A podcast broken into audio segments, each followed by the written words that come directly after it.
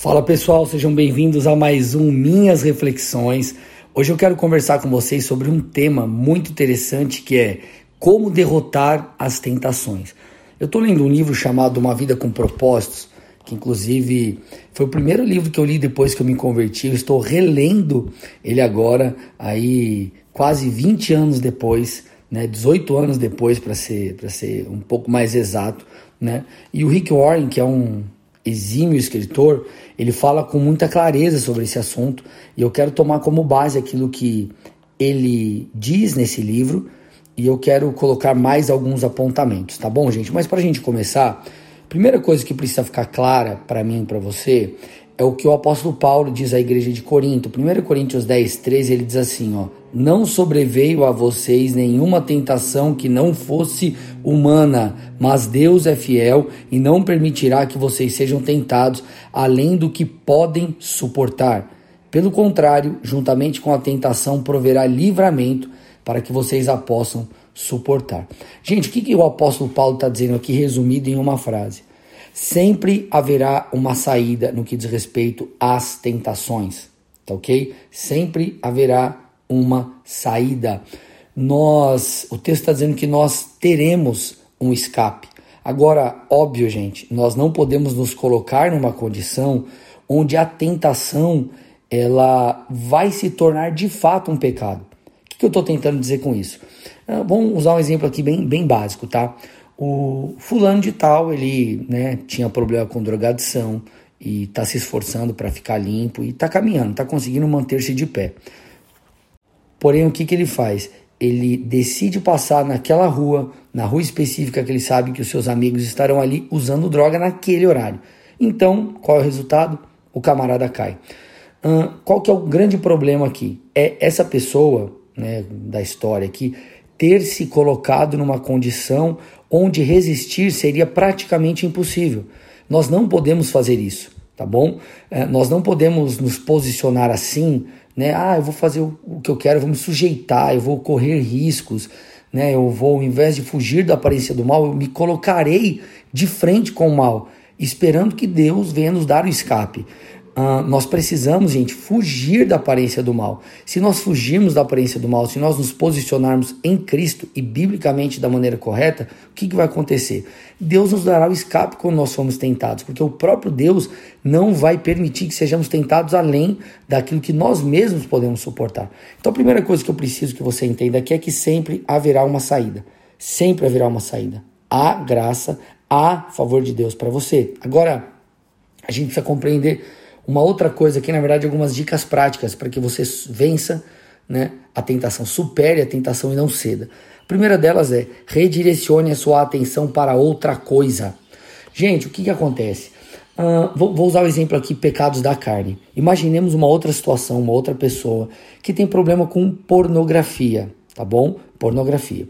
Essa pessoa tá lá é, assistindo um, televisão e daqui a pouco inicia um filme, ela coloca numa série que é uma série um tanto promíscua. Ela começa, a atenção dela é capturada e ela começa a ficar tentada, tentada talvez se masturbar e qualquer outra coisa parecida. Se essa pessoa simplesmente pausa o filme, tá bom?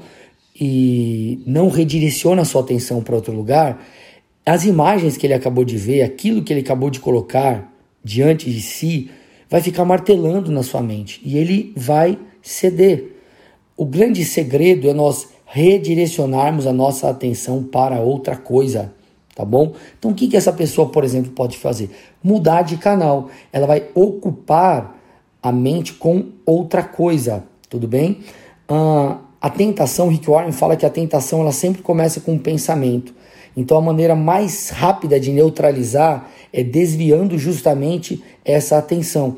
Então não é você combater o pensamento, tipo, ah, eu não quero pensar nisso, ah, eu, eu não vou pensar nisso. É nós colocarmos a nossa atenção em outra ideia, em outra, uh, em outra coisa. Então é redirecionar, tá bom? Porque a grande luta uh, é pela sua atenção.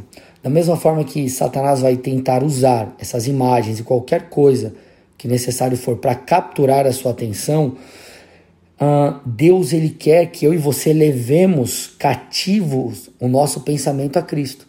Então a grande luta espiritualmente é pela atenção. Se nós conseguirmos focar a nossa atenção em Cristo, dificilmente nós iremos cair, tudo bem? Rick Warren diz algo muito interessante.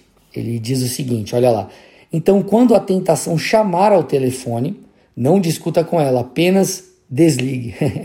apenas desligue, tire a sua atenção daquela ligação e foque em outra coisa. Foque em outra coisa, porque se focarmos em outra coisa, a tentação perderá a sua força. Tá bom, gente? Então nós temos que aprender a tomar essas, essas decisões. Não é um simples lutar contra aquela vontade que vem. É você fugir daquela vontade e focar em outra coisa. É o princípio da substituição. Rick Warren também diz algo muito interessante que é o seguinte: ó, da perspectiva espiritual, a mente é o órgão mais vulnerável. Para reduzir a tentação, mantenha-se ocupado com a palavra de Deus e com pensamentos bons. Você derrota os maus pensamentos pensando em algo melhor. Gente, uau! Olha que interessante. Uau, isso, isso é demais. Provérbios 4, 23. Tenha cuidado com o que você pensa, pois a vida é dirigida pelos pensamentos. Filipenses 4, 8. Encham a mente de vocês com tudo que é bom, digno, verdadeiro, correto, puro, agradável e decente, gente. Que incrível isso. Agora, uma outra dica aqui para te ajudar é revele a sua luta a um amigo espiritual ou a um grupo de apoio, ou seja, busque ajuda. Há um poder, gente, em confessar a tentação. Há um poder em nós confessarmos as nossas lutas.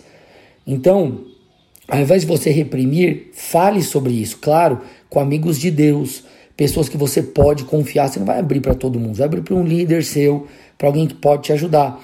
Expor os sentimentos, gente, é o começo, é o start para a cura. Esconder só vai intensificar, tudo bem? Então, Rick Warren diz algo muito interessante, também estou citando muito ele porque eu estou usando como base aqui, tá?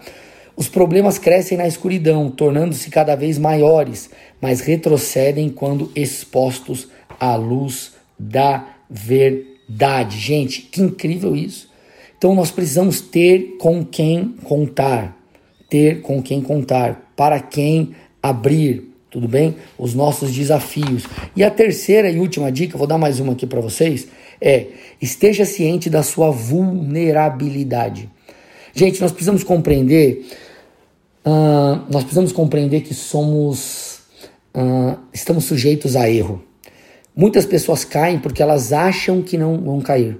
Muitos é, pecam porque não acreditam que irão pecar, então eles mantêm a guarda baixa. E o que nós precisamos fazer é o oposto.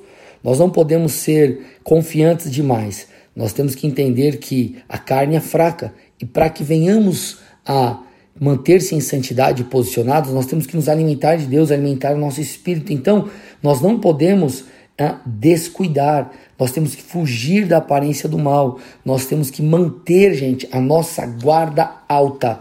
Então quero que você entenda, sempre haverá uma saída, mas você não pode se colocar numa condição onde uh, pecar é justamente o que vai acontecer, porque você não obedeceu princípios. Lembre-se de tudo aquilo que nós estamos falando aqui. Você precisa ter ajuda de pessoas, você precisa é, redirecionar sua atenção para outra coisa. Deus te dará o escape. Só siga esses princípios, não descuide, porque sempre haverá uma saída. Eu fecho com o texto. Deus é fiel. Ele impedirá que a tentação se torne tão forte que vocês não possam suportá-las. Fica com essa palavra. Essa foi mais uma das minhas reflexões. Que Deus te abençoe.